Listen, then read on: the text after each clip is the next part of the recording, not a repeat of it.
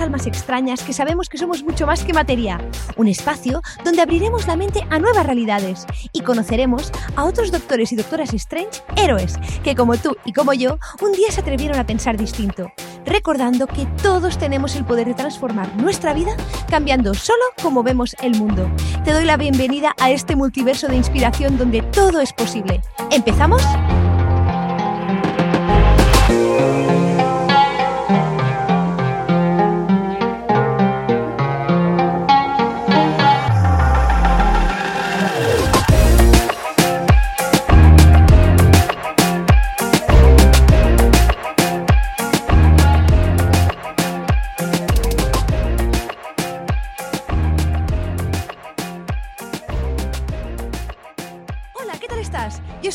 Y estoy aquí encantada de la vida con un nuevo episodio de Doctora Strange.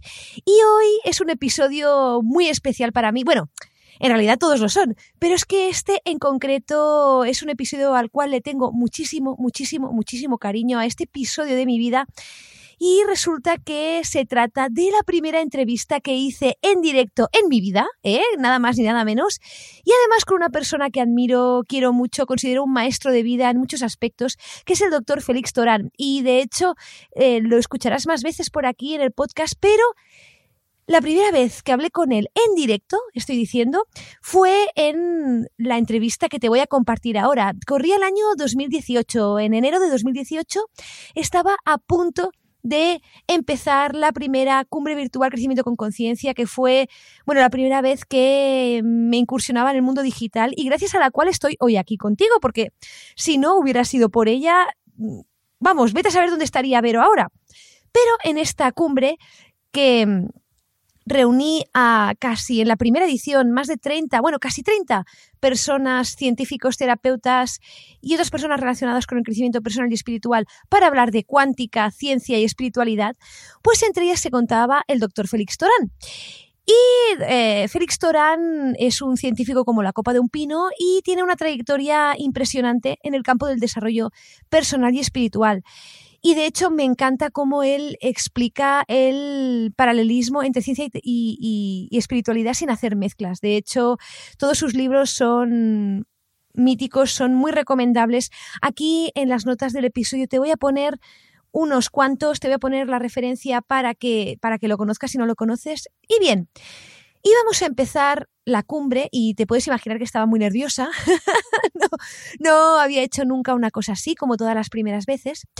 Y uno de los patrocinadores de la cumbre era el, la, la, caja de Pandora, el canal de, conocimiento integrativo desde y desde entonces pues colaboro con la caja de Pandora, vamos, son también parte de mi familia digital, sin ellos pues tampoco hubiera aprendido tantas cosas. Desde aquí un, un, un saludo y un abrazo a todo el equipo de la caja de Pandora y Luis, uno de los colaboradores, Luis Palacios, que vamos, que también quiero un montón, me ha ayudado un montón en el, en el mundo de la comunicación, pues me dijo, oye Vero, ¿por qué no hacemos un directo entre tú y yo y alguno de los expertos que participen en la cumbre? Y yo, pues la verdad es que por un lado estaba un poco intimidada, como te puedes imaginar, y por el otro, pues tenía muchas ganas y dije, venga, al, me pongo, vamos, al lío, al toro, como se dice por aquí. Y así fue como le pedí a Félix si quería hacer los honores de inaugurar la cumbre con este directo y así fue. Eh, me dijo que sí, es una persona maravillosa, siempre dispuesta a colaborar. Si lo conocéis, veréis que, participa y colabora con muchos medios.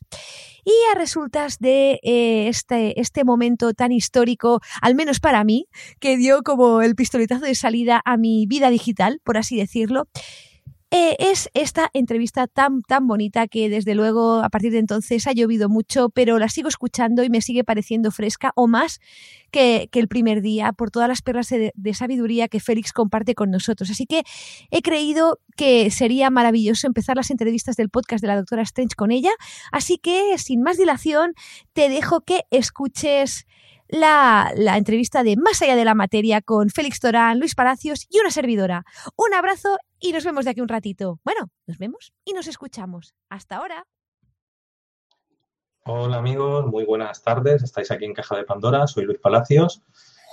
Y hoy es un día muy especial porque tenemos unos invitados. Tenemos a Verónica, que nos va a hablar del congreso que tenemos, Cumbre de Crecimiento del Conocimiento, con conocimiento, perdón. Y a Félix Torán, que ya lo conocéis aquí a través de Caja Pandora y otros canales, porque él a través de sus libros, pues, y bueno, todo el mundo lo conoce, es bastante famoso dentro de este mundillo. Y nos va a hablar un poquito, bueno, el título que hemos puesto es Más allá de la materia, más allá de la frontera entre, entre ciencia. Esto sería el tema que hoy tenemos para todos vosotros, pero lo primero que vamos a hacer es presentarnos. Primero vamos con Félix. Muy buenas tardes, Félix, desde Francia. ¿Qué tal? Hola, buenas tardes. Un placer estar con vosotros. Un saludo muy grande. Y ahora tenemos a Verónica, Verónica Fernández. Muy buenas tardes, Verónica. Hola, buenas tardes, Luis y Félix, y encantada de estar con todos vosotros. Pues un placer muy grande teneros a los dos. Y bueno, Verónica, yo si queréis vamos ya por tema y presentarnos un poquito el trabajo de Félix eh, y un poquito también el Congreso. Y yo te doy paso y estoy aquí en segundo plano técnicamente para lo que necesitéis. Adelante, Verónica. Perfecto, Luis. Eh, ya sabes que puedes pedir todo lo que tú quieras, o sea que siéntete libre. pues antes de nada, quería dar las gracias a todos los expertos que han participado en este evento, que ahora os contaré un poquito sobre ellos. Y también quería darle las gracias a todas las personas que se han inscrito en él, que llegan a casi 4.000 mm, personas de todos los lados del mundo, de Latinoamérica, de Estados Unidos y, por supuesto, de, Europa, em, y parte de los cuales seguramente nos estarán acompañando ahora. Para todos los que no conozcáis esta cumbre que os ha comentado Luis, eh, decidí hace unos meses organizar una cumbre en la cual habláramos sobre cómo crecer con conciencia desde el lado de, los nuevos paradigmas de la ciencia. Por ello, contacté con diversos expertos eh, de, diversos campos relacionados con, con este tema para que nos contaran su visión tanto desde el lado de la ciencia como desde este lado de frontera como desde esta unión de ciencia y fronteras de la ciencia con otros campos, como por ejemplo la espiritualidad, eh, el crecimiento personal o, el cuidado físico del cuerpo. Entonces, eh, después de hacer este trabajo, mañana vamos a empezar nuestra cumbre, la cumbre de crecimiento con conciencia, que durará entre el 25 y, el 31 de enero, y a la cual estáis todos invitados a venir. No sé, Luis, si quieres que, que os explique alguna cosa más o sobre la cumbre? Si, quieres explicar un poquito la cumbre, eh, el tema de que hay un contenido gratis, ¿no? Y luego la gente puede coger unos packs, si eso lo puedes explicar, para que la gente pueda, saber un poquito cómo se manejarse dentro de la web. Claro, dentro esta cumbre tiene, en ella participan 27 expertos y durante la semana de emisión que os he comentado que empezamos mañana, habrá en abierto cada día cuatro conferencias entre cuatro conferencias cada día, excepto el último que habrá tres. Estas conferencias se abren cada día y están disponibles durante 24 horas para que, para que las podáis ver. Una vez pasado este plazo, si hay la opción de comprar todo el paquete de las conferencias para que podáis ver todo el contenido siempre que queráis, em, además de que en este paquete hay diversos bonos. Pero de entrada, solo por inscribiros, que es, que es totalmente gratuito, cada día tendréis un acceso a las cuatro conferencias diarias que se emiten. Así que yo creo que, solo por eso vale la pena inscribirse, porque además, aunque cuatro conferencias al día pueda ser mucho contenido y a veces pues no hay tiempo de verlo, al menos ver una si se puede mm, ya aporta muchísimo, la que, la que más os resuene. Ya solo con eso yo creo que, que es muy bonito asistir a ella. Y dentro de todas estas conferencias, pues participa y de hecho inaugura Félix, eh, que nos acompaña hoy aquí en, Caja de Pandora y con el cual vamos a hablar. De hecho, la cumbre tiene tres pilares. Uno es el pilar de, la mente cuántica, que le, hemos titulado así, entendiendo cuántico no desde el punto de vista científico, sino como una acepción, digamos, bueno, Félix nos puede hablar mucho mejor de este tema, pero más como un sinónimo, ¿de acuerdo? No, no desde el lado científico. Eh, tenemos mente cuántica, tenemos eh, mente, mente cuántica, cuerpo cuántico y espíritu cuántico. Y, cada uno de los expertos eh, se ha ubicado en un pilar, aunque muchas veces es muy difícil separar un concepto del otro porque en realidad los tres están unidos entre ellos y, son necesarios para, mejorar la vida ¿no? y vivir una vida plena. Pero, por ejemplo, Félix, con quien tenemos el placer de contar hoy, él entra dentro del, del espíritu cuántico. Y de hecho, eh, Félix es una persona muy interesante a, muchos niveles porque tiene una vertiente científica muy acentuada, de hecho él es científico y se dedica a ello, pero además es especialista en, crecimiento personal, sobre todo en la parte espiritual. Y, yo creo que, si me permites, Félix, creo que podemos empezar a hablar sobre, sobre este tema y luego, en función de cómo, de cómo vayamos hablando y los temas que vayan surgiendo también por preguntas de Luis y la audiencia, pues eh, iremos afinando. ¿Te parece? Perfecto, estupendo. Pues dentro del tema que, nos comentaba Luis, que, tiene nuestra charla de, hoy, mm, Félix eh, está trabajando mucho en, explicarnos qué fronteras hay entre la ciencia y la espiritualidad, sobre todo como una puerta de entrada a la espiritualidad. Entonces, Félix, yo te quería pedir, bueno, seguramente muchas personas te lo habrán pedido, pero ¿qué frontera hay entre ciencia y espiritualidad? Bueno, ahí hay que, hay que ser muy precisos porque hay que primero entender que entre la ciencia y la espiritualidad hay una frontera, pero no hay solapamientos. Esa es una cosa importante que tenemos que tener en cuenta. ¿no? Es decir, la realidad se divide en dos partes, en dos planos. Un plano que sería el 1% hablando simbólicamente, ¿eh? no numéricamente, de la realidad, que sería el plano material, es decir, al que accedemos a través de los sentidos físicos y de la mente consciente, es un plano en el que se mueve la ciencia, es el plano en el que nos movemos cada día, en el de lo tangible, de lo visible, lo que podemos razonar, lo que podemos observar, ¿verdad? Y ese es el plano en el que mejor nos movemos y el que mejor sabemos movernos porque estamos viviendo en un mundo físico, ¿no? Tenemos, estamos teniendo una experiencia física y esa es nuestra escuela de la vida, de alguna forma. Pero claro, más allá también existen los planos superiores. Vamos a englobarlo en el concepto de plano superior, que me gusta decirlo a mí así. Y ese es el plano al que se accede ya no por los sentidos físicos y la mente consciente, sino que ahí se accede más por la vía del corazón, se accede a través de la experiencia directa. Ahí ese plano lo puedes sentir, lo puedes experimentar, pero no lo puedes comprender ni lo puedes observar con los sentidos físicos. Los sentidos físicos y la razón y el método científico valen para el plano material, que es donde se mueve la ciencia. Ese plano superior es un plano que se puede sentir, que se accede a través de la vía del corazón. Por eso a mí algunas veces me han preguntado, ¿y tú cómo sabes, estás tan seguro de que ese plano superior existe? Y digo, bueno, pues como cualquier persona que está segura igual que yo, porque lo ha experimentado, porque ha tenido una experiencia directa. Yo siempre digo, no lo sé por esto, lo sé por esto. Es decir, estamos hablando de dos realidades, dos planos diferentes, a los que se accede de forma diferente, que tienen una frontera, pero que no tienen ningún solapamiento. La ciencia no se mete en la espiritualidad ni quiere saber nada, por supuesto, porque la ciencia, su método, solo puede trabajar en el mundo de la materia y ya tiene mucho que hacer ahí, muchísimo por, por brindarnos todavía. Y tampoco deja que la espiritualidad se meta en su terreno y la espiritualidad entonces se queda en el suyo. Es decir, hay una frontera muy clara y las únicas personas que meten una cosa en la otra son quienes hacen mezclas extrañas y que a veces no son capaces de sostener realmente, ¿no?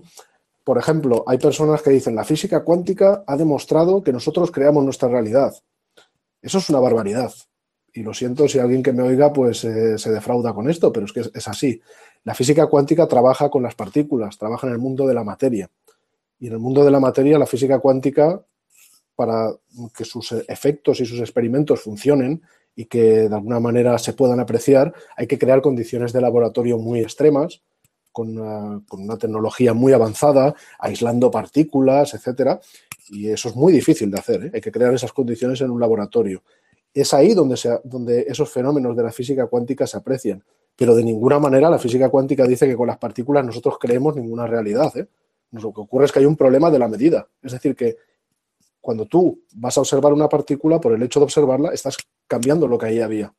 No pasa como en el mundo macroscópico, ¿no? Que cuando tú mides estás revelando algo que había justo antes de medir. En el mundo cuántico, tú no, no es que creas tu realidad, sino que en el mundo de las partículas modificas lo que allí había. Ahora, el mundo espiritual es otro mundo diferente. Y ahí los místicos de todos los tiempos y toda persona que, que, se mueve en ese mundo sabe perfectamente que, por supuesto, nosotros creamos con nuestra mente nuestra realidad. Pues claro que lo sabe pero no tiene que apelar a la ciencia para demostrar eso. No puede apelar a la ciencia, porque la ciencia se mueve en el plano material y esa realidad es una realidad mística, es una realidad que podemos saber a través del corazón, la podemos experimentar por experiencia directa. Si alguien tiene que utilizar a la física cuántica para tratar de demostrar que nuestros pensamientos crean la realidad, simplemente significa que seguramente no ha tenido esa experiencia o no conoce suficientemente esa experiencia o que intenta utilizar a la ciencia como para dar credibilidad a algo que a lo mejor esa misma persona ni siquiera cree completamente, ¿no? Pero realmente no hay ninguna necesidad. La ciencia trabaja en su dominio, la espiritualidad trabaja en el suyo. Y se trata de acercar, pero no de mezclar. Yo creo que un día la ciencia y la, y la espiritualidad se darán la mano en esa frontera, pero no hay que hacer mezclas.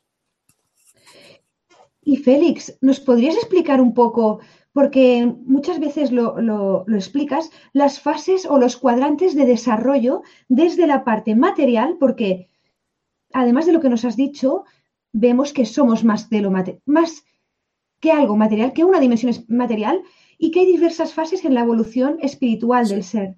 ¿Nos las puedes explicar? Bueno, yo, yo, suelo dividir esas fases en cuatro cuadrantes, ¿no? Digamos que hay un primer cuadrante que es el de considerarnos un ser físico viviendo una experiencia física.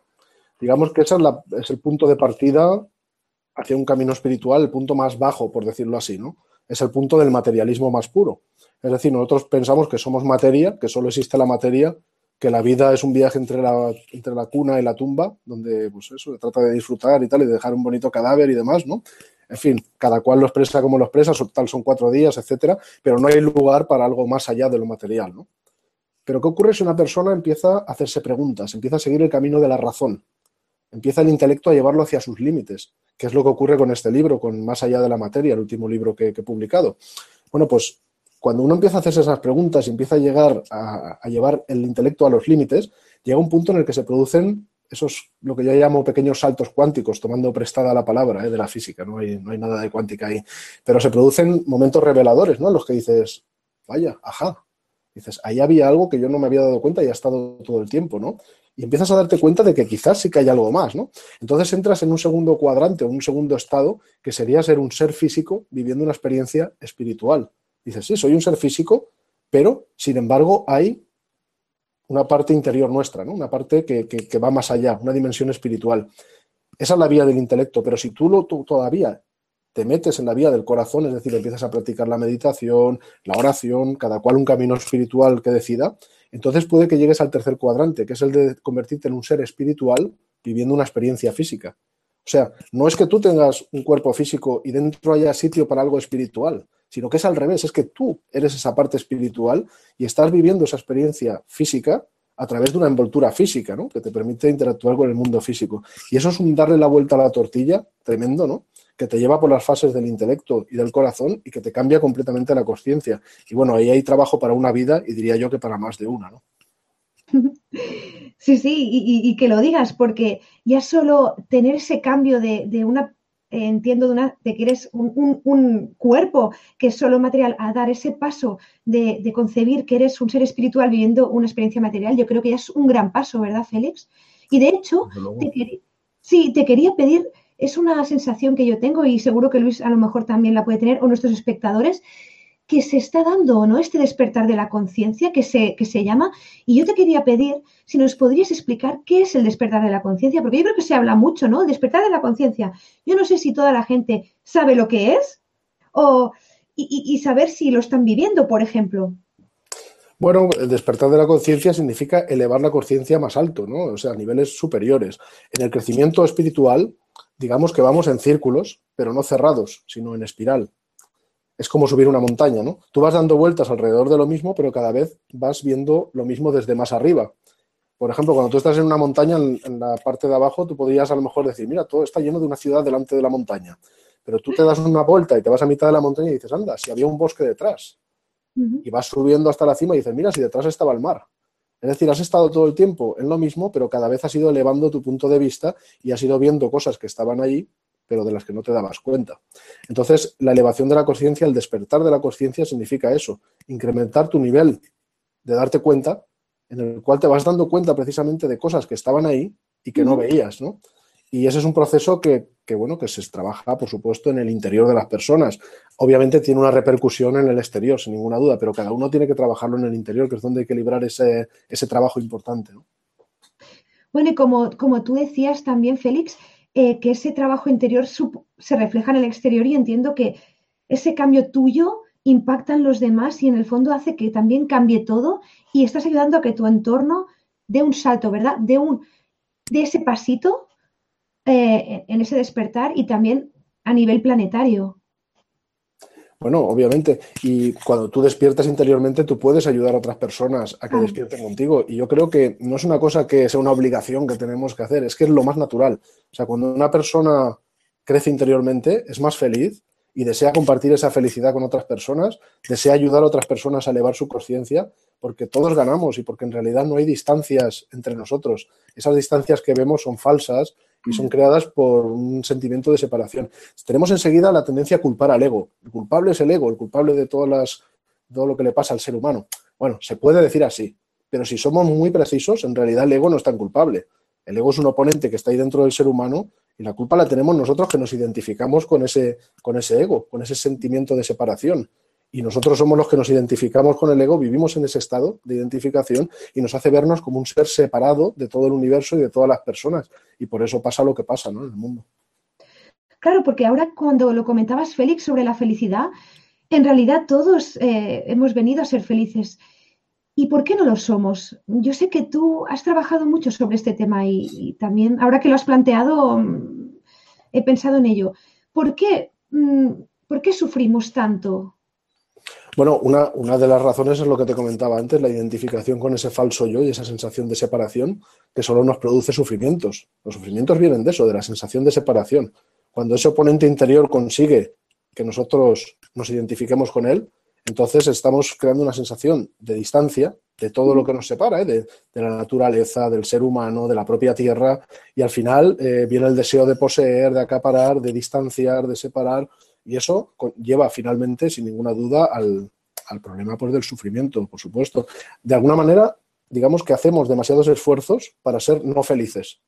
Si dejáramos de ser no felices, encontraríamos lo que ya todos llevamos dentro, que es la felicidad. Porque la felicidad no hay que buscarla en ninguna otra parte. Es algo que lo llevamos dentro. Yo siempre digo, la felicidad no se puede alcanzar. El éxito se puede alcanzar. Un éxito se alcanza. Alcanzar es algo que tiene que ver con el futuro. Pero la felicidad no se puede alcanzar, porque ¿cómo vas a alcanzar algo que ya llevas dentro de ti instante tras instante? Ya lo tienes ahí. Lo que puedes hacer o no hacer es conectar o no conectar con ella. Y lamentablemente vivimos demasiado desconectados de la felicidad, porque hacemos demasiado por ser no felices. Si en lugar de decir a dónde está la felicidad ahí fuera, quiero encontrarlo en alguna parte, miráramos hacia adentro y nos diéramos cuenta, vamos a quitar todo, todo eso que nos separa de la felicidad poco a poco, iríamos viendo como cada vez conectaríamos más tiempo con esa felicidad que ya está ahí todo el tiempo dentro. Es fácil de decir, es difícil de hacer, por supuesto, pero yo siempre digo lo mismo.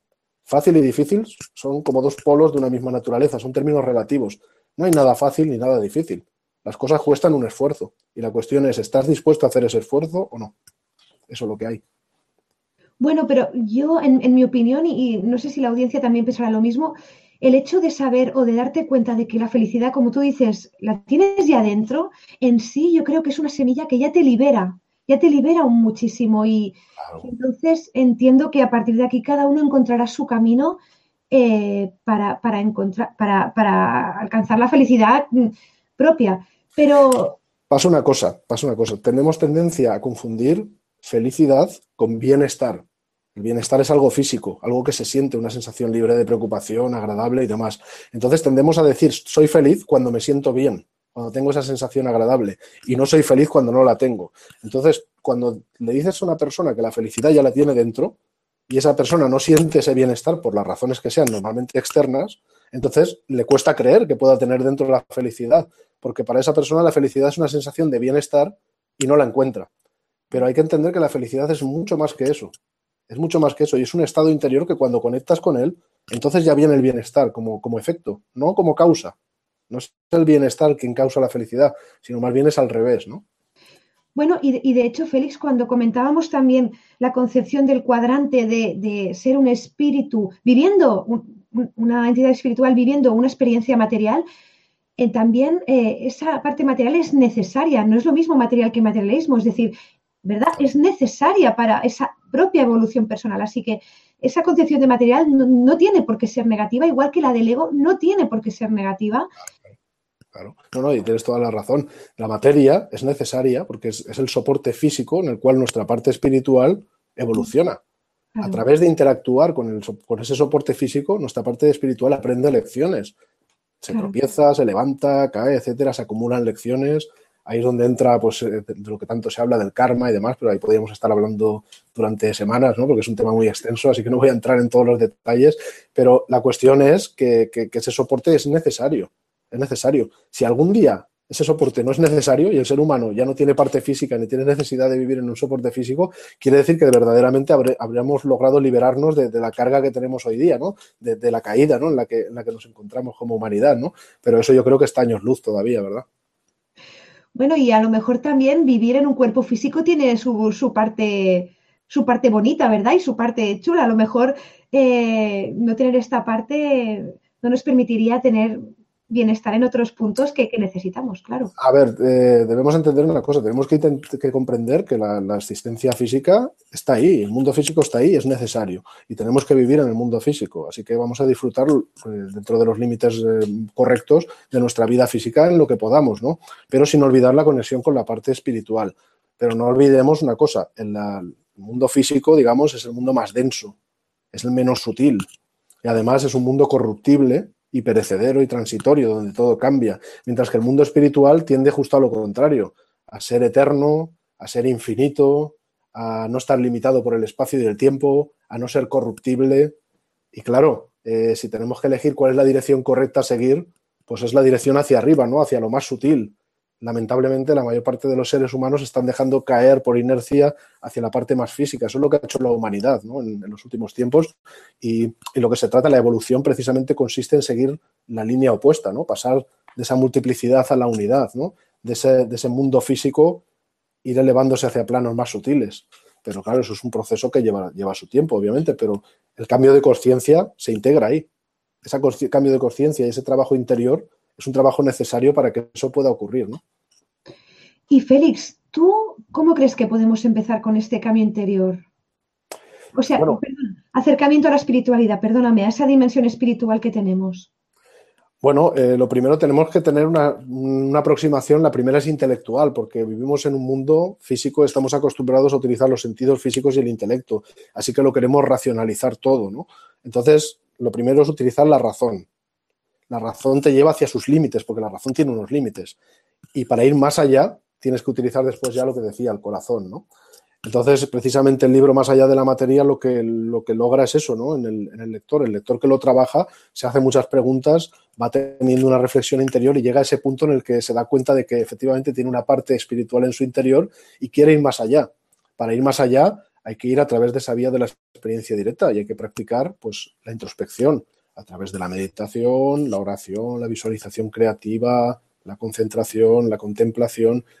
Las vías son muchas, pero todas van por ese camino, ¿no? Ese camino de ahondar introspectivo, vamos, a conocerte a ti mismo, conocerte mejor. Mira, Félix, te voy a plantear una pregunta de, de uno de nuestros espectadores que desde Chile nos preguntan ¿qué opinión tienes del enfoque de Deepak Chopra acerca de la espiritualidad cuántica?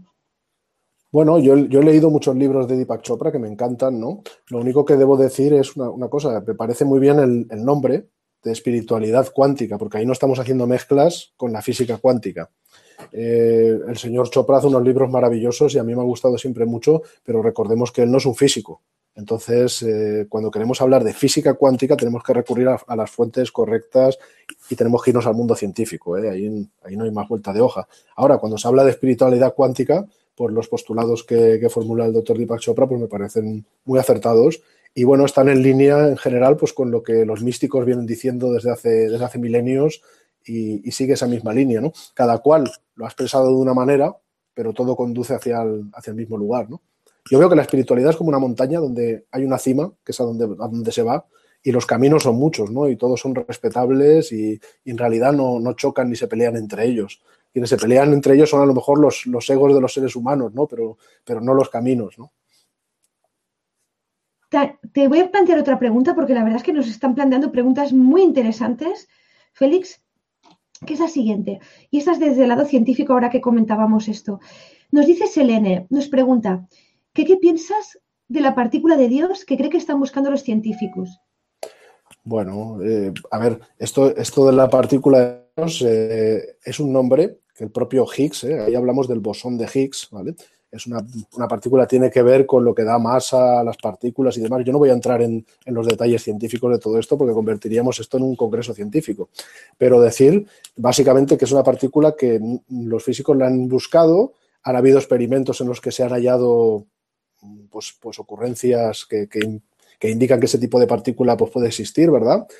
Y lo de partícula de Dios, eso fue un nombre que no sé si fue el mismo Higgs, ahora no me acuerdo de memoria, o alguien que habló sobre él poco después, una persona intelectual reconocida, que puso ese nombre, pero no sin cierto sentido del humor o sin cierto doble sentido. Es decir, que lo de la partícula de Dios no vayamos a pensar que significa que estamos buscando una partícula que nos va a llevar a la divinidad, porque entonces significaría que estaríamos buscando la divinidad en la materia. Y eso es una, es una contradicción enorme. Eso es como mezclar el plano superior con el plano material que decía antes. Así que entendamos que esto es una investigación científica y que lleva sus años, lleva sus décadas, que es algo serio, que tiene sentido, que se hacen muchos experimentos en aceleradores de partículas y demás, y que se seguirá investigando, supongo, sobre el tema y, tiene mucho sentido a nivel físico, a nivel del mundo material. Pero no vayamos a pensar que esos investigadores están buscando a Dios a través de esas partículas, porque realmente, insisto, ¿eh? el nombre ese de mm, partícula de Dios fue un sobrenombre puesto no sin cierto sentido del humor o sin cierto doble sentido, ¿no? Me alegro que haya salido esta pregunta porque realmente sí que se escucha, Félix, el, tema de la partícula de Dios y así también quitamos malentendidos, como tú has dicho, entre ciencia y, espiritualidad. Ahora te voy a plantear una pregunta que yo creo que también podríamos hacer un congreso solo de esta pregunta y, y yo creo que tú la dominas muy bien o al menos podemos reflexionar sobre lo que nos digas, que es la siguiente. Antonio desde España nos pregunta, en algunas corrientes filosóficas se dice que la, mente nace de la materia. ¿Qué piensas? Bueno, eh, desde luego, quien dice que la mente nace de la materia, esa corriente tiene un nombre muy claro, se llama materialismo. La ciencia, la ciencia es materialista por definición, porque es lo mejor que tenemos para conocer el plano material. Así que no puede ser más que materialista, por supuesto, es, obvio, es necesario. Un científico no va más allá de la materia, o sea, tiene que materializarlo todo para poderlo estudiar, ¿no? Entonces, cuando un científico estudia la mente, ¿qué es lo que hace? La materializa, la convierte en el cerebro y ahí empieza a estudiar que si corrientes electrónicas, que si segregaciones de sustancias y demás, y es una forma pues, muy correcta de estudiar la, la mente en su proyección en el plano material. Pero recordemos que esa es una posición correcta, es una forma de estudiar correcta, pero limita todo al plano material. Hay otras corrientes filosóficas que van mucho más allá, que son igualmente respetables y que ven la mente no como un cerebro o como una creación del cerebro, sino que la mente es lo que utiliza el cerebro. De hecho, yo pondría el siguiente, mi forma de verlo y mi forma de explicarlo, el símil con un ordenador. En un ordenador tienes el hardware, que es la parte física, con los chips, los circuitos, las corrientes, las teclas y demás. Luego tienes la parte del software, que es la parte lógica, la que le da funcionalidad, no la puedes tocar, es intangible, pero le da función al ordenador, ¿verdad? Y luego tienes el operador del ordenador, el usuario. Bueno, pues si lo llevamos eso al terreno de la mente, el cerebro sería el hardware.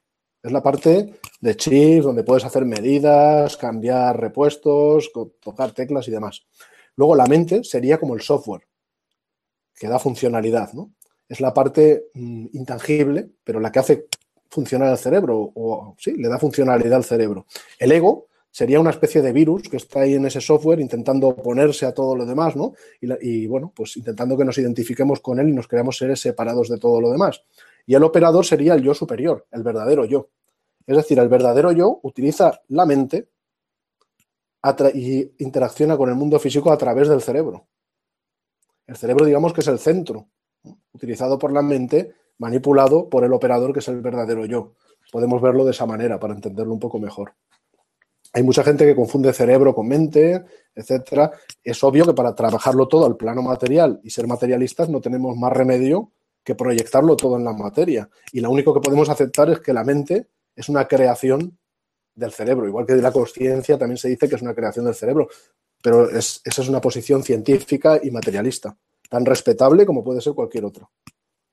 Porque la posición eh, desde el lado más espiritual, tanto de la mente como de la conciencia, Félix, ¿cuál es? Pues que la conciencia es una. La conciencia es una y se expresa a través de la multiplicidad.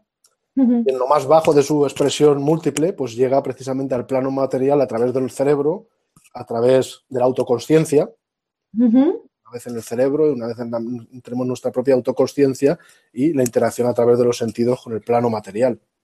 Por lo tanto, no hay que confundir las cosas. Las conciencias no son generadas por los cerebros en el plano material, sino que son unas expresiones de la conciencia una. Y tienen además una sensación de autoconsciencia, en nuestro, en nuestro caso, que les hace sentirse separadas, por eso tenemos la identificación con el ego. ¿eh? Pero si algún día el ser humano evoluciona hacia otro nivel superior, llegará a un nivel en el que conectaremos con nuestro yo verdadero. Y en ese nivel ya no habrá separación. Habrá individualidad, pero ya no habrá separación. Muy diferente. ¿eh? Es como yo hago siempre el ejemplo de la tableta de chocolate. Tú ahí ves cuadraditos y cada cuadradito tiene su individualidad, pero sin embargo todos forman parte de la misma tableta. El día que el ser humano juegue en el mismo equipo, que es la humanidad, ya no existan separaciones, habrá reconciliado toda la humanidad, trabajará desde su verdadero yo y entonces podrá seguir el siguiente paso, que es el de reconciliarse con la naturaleza y con todo el universo, llegar a la conciencia una, a la conciencia cósmica. Eso, eso pilla muy lejos todavía, ¿no? Pero para que entiendas que la evolución precisamente va de eso, de esa multiplicidad hacia esa unidad. Desde la multiplicidad, que es el estado actual, en el que imperan las fuerzas repulsivas del ego, las que separan, hacia la unidad, donde imperan las fuerzas del amor universal, que son las que unen. Y precisamente esa fuerza que nos llevará hacia allí es la del amor. De hecho, ahora que comentas esto, Félix, ¿se podría asimilar este concepto de conciencia con o tendría relación con el inconsciente colectivo, porque entiendo que eh, es, parecido, ¿no? En, algunas partes. La conciencia cósmica sí, es, eh, te, lleva ahí precisamente, ¿no? Nosotros tenemos ese subconsciente que podríamos llamar personal conectado a ese subconsciente colectivo, ¿no?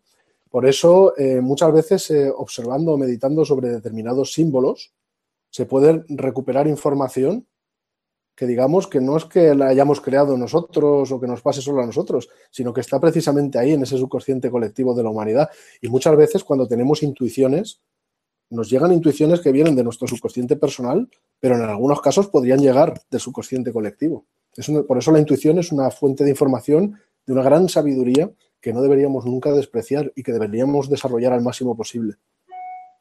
Claro, yo a veces, cuando has dicho esto de la intuición, también me pregunto hasta qué punto uno puede, intuición o corazonada, hay gente que le llama así también, cómo discriminar que no es un tema del ego, a lo mejor, y, o es un tema, como tú has dicho, un chispazo de, bueno, la divinidad.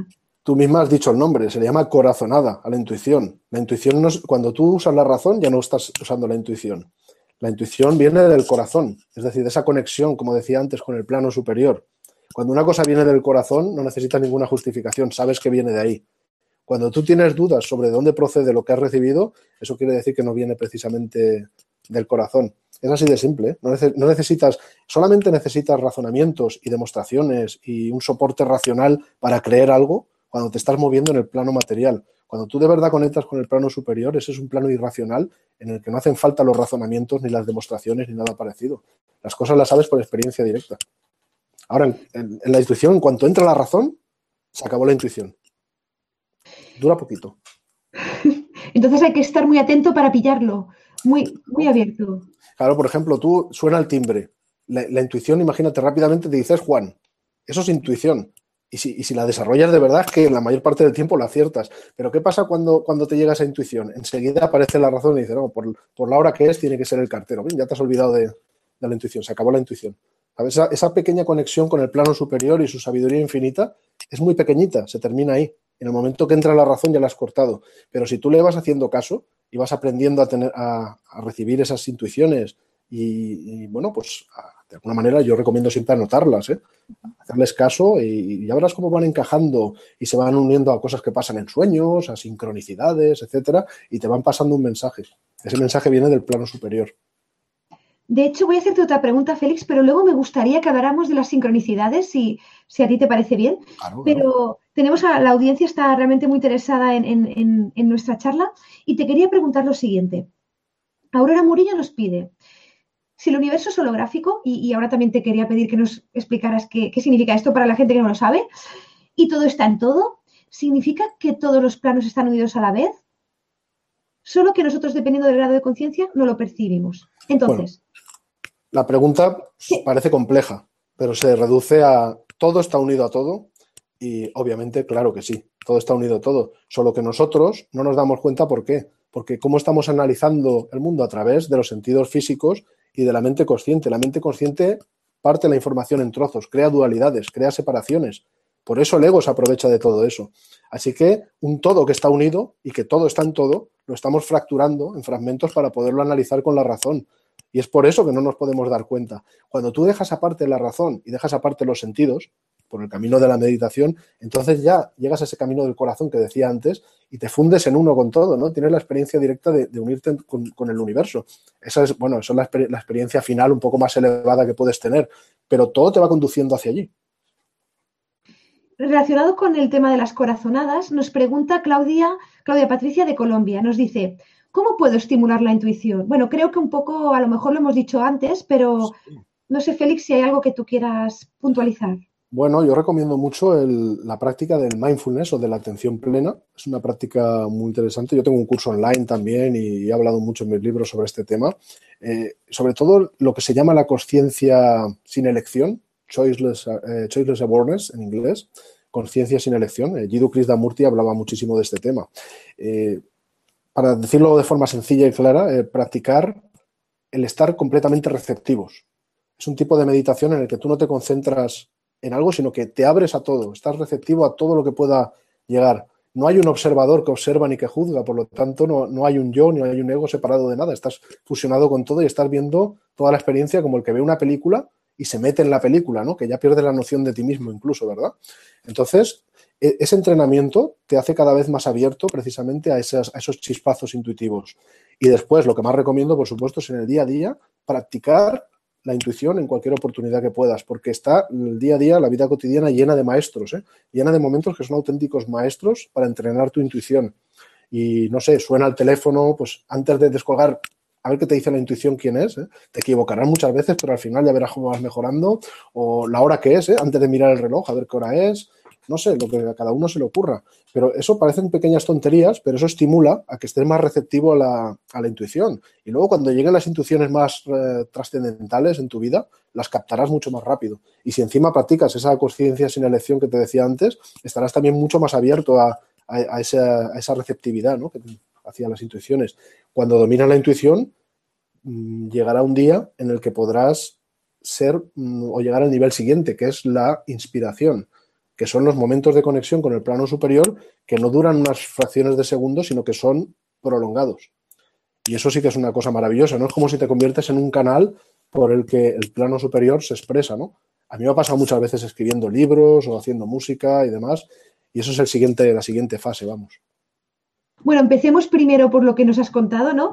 De, incorporar la intuición a nuestra vida y de hecho me parece eh, muy bonito lo que has dicho porque es como un retorno, ¿no? A incorporar esa espiritualidad que parece que en la sociedad actual, ¿no? Se, ha perdido haciendo lo que tú dices. La verdad es que yo creo que toda la audiencia le, va a gustar y, además es muy fácil de hacer. Te voy a hacer más preguntas porque, porque son todas realmente muy interesantes. Sobre, por ejemplo, antes hablábamos de, los cuadrantes, ¿no? De, la evolución entre material y espiritual, ¿no? Y, nos comentabas el, punto en el cual eh, a lo mejor en un futuro de aquí mucho tiempo, que no sé si llegaremos a ver, es probable que seamos seres espirituales viviendo en, un estado espiritual, ¿no? Entonces nos pregunta Ethel de México, que si llegaremos todos a este estado al mismo tiempo. Bueno, yo pienso que no necesariamente todos tienen que llegar al, mismo tiempo, pero cuando lleguen no, no, habrá, no habrá seres individuales que tengan que llegar o no llegar, sino que seremos un todo, ¿no? Pero es cierto que, bueno, nos damos cuenta observando la humanidad, pues que hay seres que espiritualmente están más avanzados y otros están menos avanzados, otros están en camino de serlo, etcétera, etcétera, ¿no? Y por este mundo han pasado algunos seres espirituales que, bueno, podemos contarlos con los dedos de las manos, ¿no? Que se pueden llamar verdaderamente maestros ascendidos o seres eh, iluminados, pues que han ayudado al resto de la humanidad a avanzar más deprisa, ¿verdad? Pues yo creo que se trata de eso. No se trata de ver si llegamos al mismo tiempo o quién llega primero, sino que quienes van más avanzados en ese camino, pues tienen la responsabilidad de ayudar a evolucionar más rápido a los seres que están en camino, para todos llegar, porque al final no es una cosa de yo, es una cosa de nosotros, ¿no?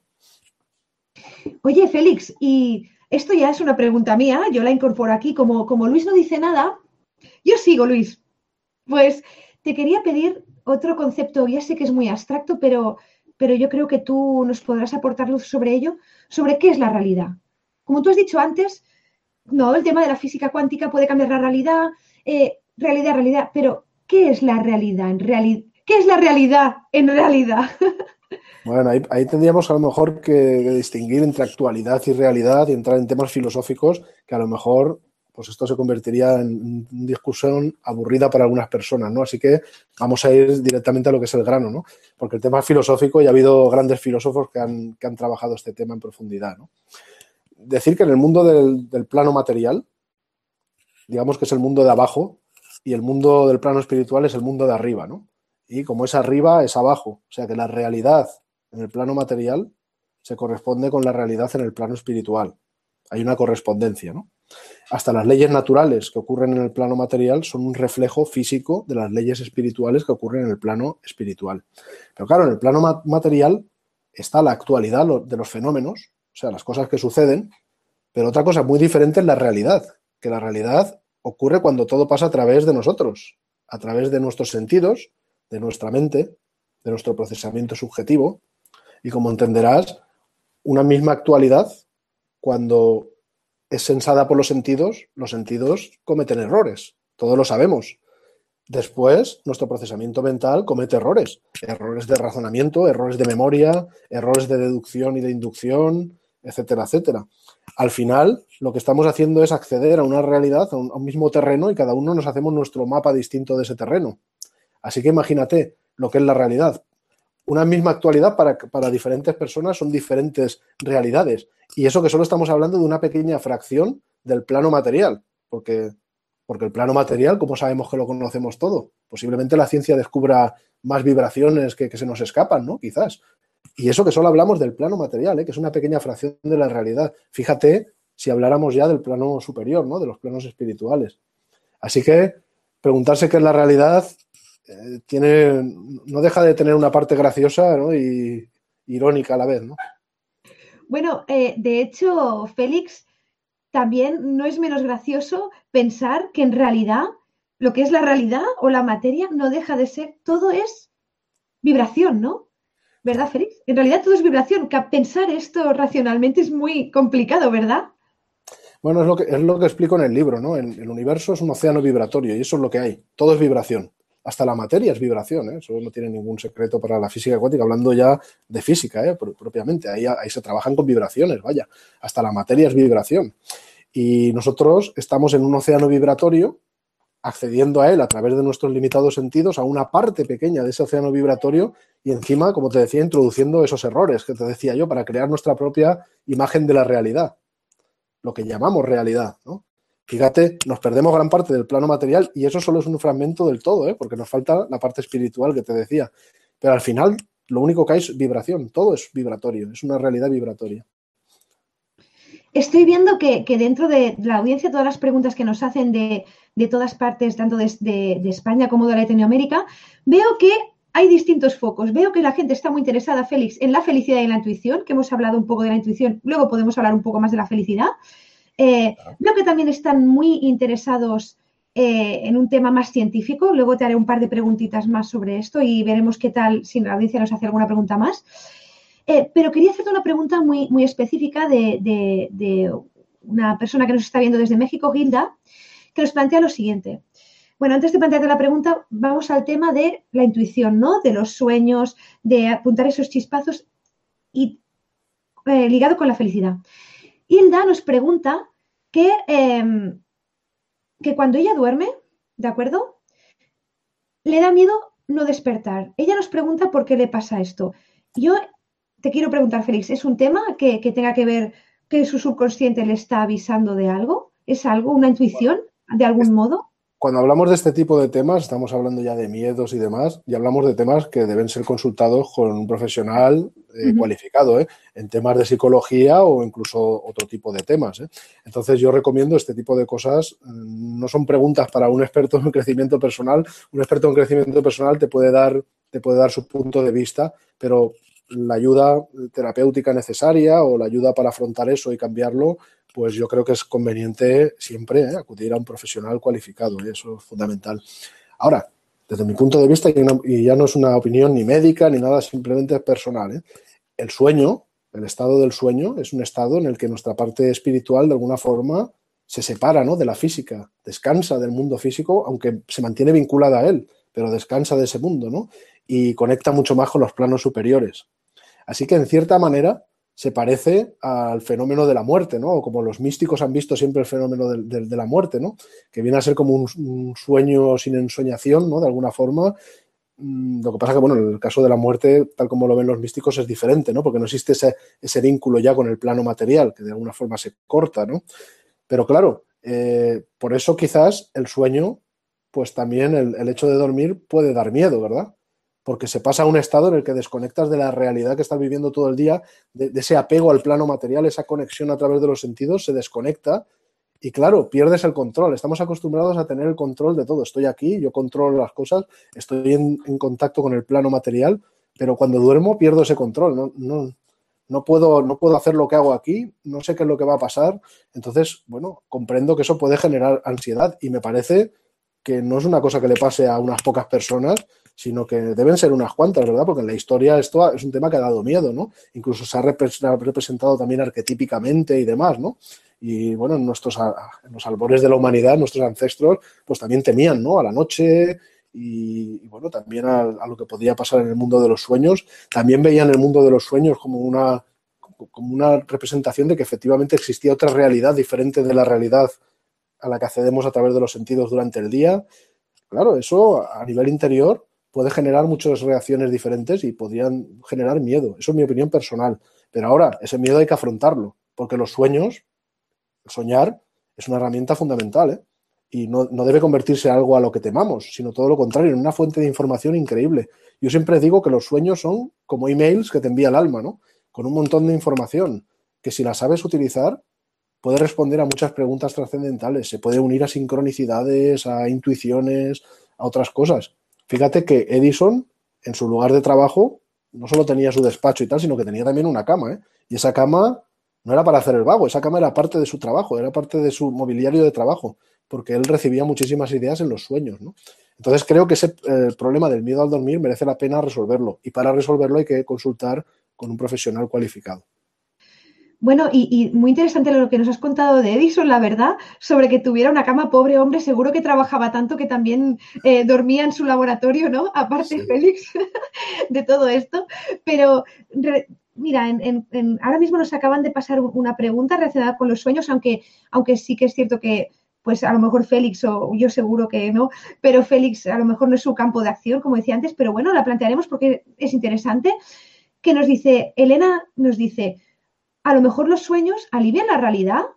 Em, por ejemplo, cuando despertamos de un sueño desagradable y decimos, qué suerte que fue un sueño, ¿no? Como dice Elena, a lo mejor también es un mecanismo de, de afrontar ¿no? esas tensiones del día y descargarlo.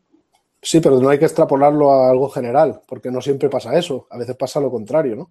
A veces el sueño es tan maravilloso que cuando te despiertas dices, ojalá hubiera seguido durmiendo, ¿verdad? Yo creo que lo que es importante realmente es intentar ser conscientes de los sueños. Algo que muchísima gente le encantaría poder hacer es ser un soñador lúcido, ¿no? Es decir, poder llegar a, despertar la conciencia dentro de un sueño. Esto es algo maravilloso, ¿no? Esto, imagínate la información que podías sacar de, los sueños y lo que podías, lo que podías llegar a vivir, ¿no? Y a, experimentar y a, extraer ¿no? de, ese dominio que, tanto tiene que ofrecernos. Y una buena forma de comenzar es empezar a recordar lo que has soñado y tener la costumbre de anotarlo en un diario de sueños. Venden en las librerías muy buenos libros ¿eh? sobre, sobre esto y venden hasta diarios de sueños maravillosos que, que yo recomiendo echar una ojeada. No, además, Félix, si no me equivoco, el sueño también es es una parte nuestra bastante desconocida, ¿no? Aún los mecanismos de cómo soñamos, por qué soñamos, aún están muchos por conocer, pero me parece que esta parte del diario del sueño es, muy interesante y, hasta cómo se hacen en, muchas aproximaciones de hacerse una pregunta antes de ir a dormir, dormir y ver, como tú decías, el subconsciente que puede aportar, ¿no? Es, es, es muy interesante también esa vía. Entonces, tenemos muchas preguntas, Félix. La gente realmente está interesada, muy interesada en, en lo que nos estás contando. En reflexión a las vibraciones que comentábamos antes, que, todo es vibración en realidad, o sea, aunque nos cueste concebirlo, veamos un tema sólido, denso, no deja de ser vibración. Nos, nos pide Mónica de Argentina cómo podemos acrecentar nuestra percepción de esas vibraciones. Bueno, está muy, es muy buena pregunta porque, bueno, lo primero hay que, hay que desarrollar la capacidad de darte cuenta de que tú estás hecho de esas vibraciones, de sentir que tu realidad interior, hasta que tu cuerpo físico es pura vibración. Y a través de la meditación se puede llegar a eso. Fíjate que grandes, eh, grandes iluminados, ¿no? como por ejemplo Buda, ya se dieron cuenta de que todo era vibratorio sin que existiera una ciencia ni que, ni que existieran métodos científicos, sino mirando hacia su interior. ¿eh? De hecho, existen meditaciones de, por ejemplo, de mindfulness, tiene meditaciones muy interesantes de escaneo corporal, etcétera, en la que vas ganando una conciencia tremenda de tu propio cuerpo y empiezas a, percibir incluso la vibración en tu propio cuerpo.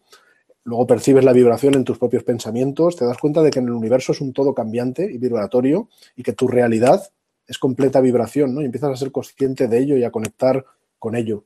Cuando ya se va llegando a niveles más elevados de, de conexión, y de, de alguna manera a niveles de, concentración, de absorción, etcétera, pues es eso, que te fundes en uno con el universo, ¿no? Puedes llegar a, si no a ese nivel tan elevado, pues cada vez a estar más cerca de ahí. Y entonces te das cuenta de que todo es vibración, porque lo vives en primera persona, porque eres parte de ese universo vibratorio. No sientes que hay un yo separado del resto, sino que tú eres parte de todo. No, y, además otra, otro aspecto de, de, ir adoptando esta vertiente espiritual y esta concepción, entiendo, Félix, de, de la realidad es que desde mi punto de vista todo se vuelve más divertido, todo se vuelve más mágico. Eh, y, dentro de, esto que te quería comentar, quería que nos explicaras un poco sobre las sincronicidades eh, relacionado con todo lo que estamos hablando. ¿Qué es una sincronicidad? ¿Cómo sabemos que es una sincronicidad? ¿Hay casualidad o es causalidad? Bueno, pues eh, como verás, el plano superior, cuando se comunica con nosotros, tiene una paleta muy amplia de comunicación. Entre ellos hemos hablado de algunas cosas, los sueños, la intuición, la inspiración, pero también, eh, bueno, has mencionado también que todo es divertido y ahí tengo que mencionar también una posible comunicación del plano superior con nosotros, que son las pruebas de tipo kármico, es decir, que a veces ocurren cosas en nuestra vida que parecen desagradables y parece que vayan contra nosotros, pero si en lugar de lo que nos dicta el ego, que es hacernos las víctimas y decir, ¿por qué a mí? No le hacemos caso al ego y decimos, ¿qué me está diciendo esa prueba? ¿Qué me está enseñando esta prueba que estoy viviendo? Pues en muchas ocasiones vamos a aprender incluso lecciones que nos está transmitiendo el plano superior, de gran sabiduría, y podemos corregir grandes cosas. Y luego, otro de los componentes estrella, diría yo, es la sincronicidad. Es decir, tendemos, como, son, como funcionamos a nivel racional completamente, pensamos que todos los días en modo inductivo y deductivo, pasamos así el día, pues tendemos a verlo todo como causa-efecto, causa-efecto. Y cualquier cosa la intentamos analizar así. Si vemos un efecto, enseguida miramos inductivamente cuál fue la causa que, lo provocó, ¿no? Buscamos explicación a todo y cuando ocurre algo aplicamos la deducción para decir qué es lo que va a pasar después, ¿no? Pero ¿qué pasa cuando alguna cosa no la sabemos explicar? Entonces nos sacamos del bolsillo una palabra como DIN, que es un saco, que se llama casualidad, donde cualquier cosa que no somos capaces de explicar por causa y efecto, la echamos ahí. Pero obviamente en este universo todo funciona por causa y efecto. Todo efecto le precede una causa, así que no puede haber ninguna casualidad, todo es causal, porque a, toda, a todo efecto le precede una causa. Cualquier cosa que no sepas explicar ha sido producida por una causa anterior, necesariamente. Esto es así. Así que la casualidad no existe. Más que casualidad existe la sincronicidad. La sincronicidad es cuando varias líneas de causa y efecto se unen entre sí. Y se unen entre sí por su significado. Por ejemplo, no sé, estás pensando en alguien y a los pocos minutos suena el teléfono y esa persona, y hacía años que no lo veías. Esa persona no te está llamando porque tú hayas pensado en ello, no es que la causa sea pensar en esa persona y entonces como efecto inmediatamente suena el teléfono, ¿no? Esas dos cosas tienen dos líneas de causa y efecto diferentes, pero se han encontrado por su significado. Es un ejemplo muy simplón, pero pasan unas cosas en la vida que, que a veces uno no sabe cómo explicarlas, parece que es mágico y es que, es que es que lo es, es una respuesta del plano superior te está diciendo algo, te está transmitiendo un mensaje. Pero ¿qué es lo que intentamos hacer? Intentamos razonarlo, buscar la explicación. Y como no la encontramos, la mayoría lo metemos en el saco de la casualidad y lo dejamos estar y nos dedicamos a buscar otras cosas que explicar durante el día. Pero si en lugar de hacer eso te das cuenta de que estás ante una sincronicidad y dices, no voy a buscar la explicación, voy a buscar el mensaje que eso me está transmitiendo, entonces vas a tener una fuente de información tremenda.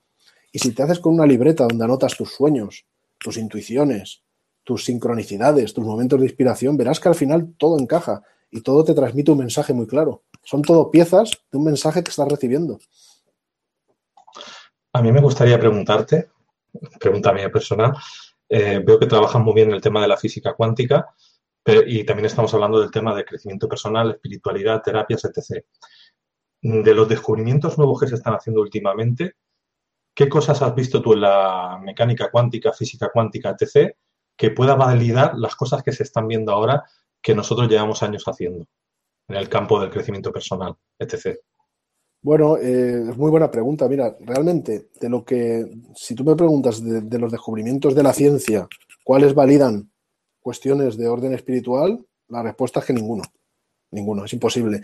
Porque lo decía antes, los, los descubrimientos de la ciencia solamente son aplicables al plano material, mientras que la espiritualidad se aplica al plano espiritual. Sin embargo, si tú tomas esos descubrimientos de la ciencia te los llevas al terreno filosófico y dejas a la ciencia ya aparte, porque la ciencia ahí no se puede meter, eso ya no es ciencia, entonces a nivel filosófico sí que te encuentras pues, con lo que es bien sabido por los místicos desde hace milenios, que como es arriba es abajo, como es abajo es arriba. Digamos que la ciencia está trabajando en la parte de abajo y se está encontrando con la proyección de las cosas de arriba que a nivel espiritual pues siempre se han conocido. ¿no? Entonces, con la física cuántica, por ejemplo, pues nos encontramos con, cuestiones que llevadas al terreno filosófico nos hacen ver lo que decía antes, que, nosotros obviamente creamos nuestra realidad, que nuestra mente influye en los resultados de lo, de lo que hacemos, que cambias tu forma de pensar y cambia tu realidad. Pero es lo que decía antes, eso no lo dice la física cuántica, eso es espiritualidad. Pero si tú eso lo proyectas al plano material, en el fondo se corresponde ¿no? con los descubrimientos que la física por su lado lleva en el terreno material. Pero no puedes llevar la ciencia más allá de sus límites, no se puede. La ciencia no quiere y además es que no puede, porque su método está limitado al plano material. Félix, ahora te pregunto yo, hoy, vamos, entre Luis y yo te estamos, y, toda la audiencia te estamos aseteando aquí a, preguntas. Para eso estamos aquí. te quería preguntar, eh, bueno, en realidad no uso la voz de, soy la voz de Mario de Barcelona, España, en relación a lo que llamábamos antes de las sincronicidades, y la, casualidad y la causalidad, nos pregunta Mario lo siguiente, dice, si nada es casualidad, ¿dónde está el libre albedrío? Eso por un lado. Y lo siguiente es, ¿y si el sufrimiento es el camino? Que esto ahora lo comentaremos. Son varias preguntas distintas, así que es mejor llevarlas una por una, creo yo. Pues empecemos con esta, del, libre albedrío. Bueno, la casualidad y la causalidad son una cosa, el libre albedrío es otra. el, libre, el libre albedrío es la capacidad que nosotros tenemos de crear causas nuevas. Por ejemplo, un animal no puede hacer eso. Un animal reacciona a efectos anteriores. Puede tomar decisiones y tal, pero, pero forma parte de la cadena de efectos anteriores y la propaga.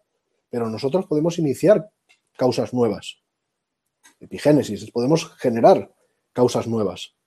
Esto lo podemos hacer, es importante. ¿eh? Entonces, nosotros podemos generar nuevas líneas de causa y efecto, y eso es nuestro libre albedrío, y después hay leyes universales que regulan los efectos, como la ley del karma. Así que ahí no hay sitio para la casualidad. Ahí solo hay sitio para el libre albedrío y para la ley de causa y efecto. Nosotros generamos nuevas, nuevas líneas de causa y efecto que en algún momento a veces se encuentran por su significado y se forman sincronicidades.